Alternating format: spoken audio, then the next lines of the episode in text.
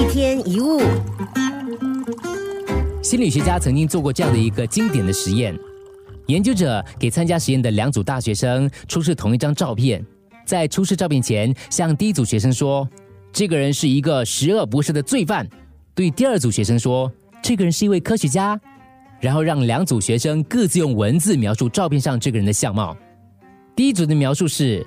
深陷的双眼代表他内心充满着仇恨，突出的下巴显示他个性顽固凶狠。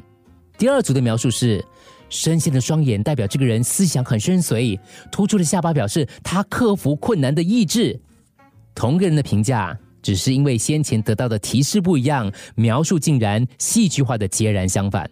这个实验要告诉我们两件非常重要的事：第一，绝不能对人心存成见。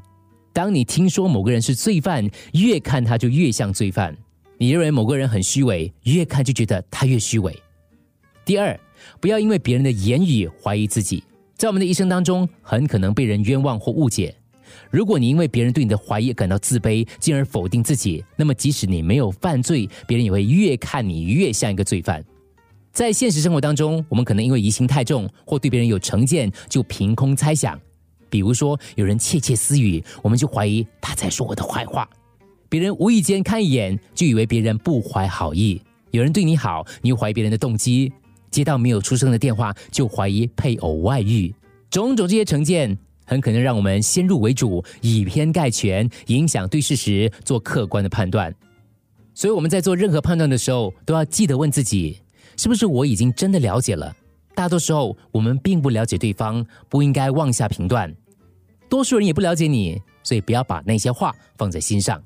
假如有一天你无意中听到别人对你的评价跟事实是很大的出入，这可能不是你的问题，而是别人对你没有完全的了解。你不必因此而否定自己。重要的是，你必须要了解自己是一个怎么样的一个人，就不用担心别人怎么看待你。如果有人说你做坏事，而你没有做，你要怎么证明呢？有人说你是小偷，但你没有偷，你要怎么证明呢？因为你无法证明一件你没有做的事，对吗？对于那些心存成见、乱贴标签、乱扣帽子、颠倒是非、蓄意诋毁的人，最好的处理方式就是理都不要理。一天一物。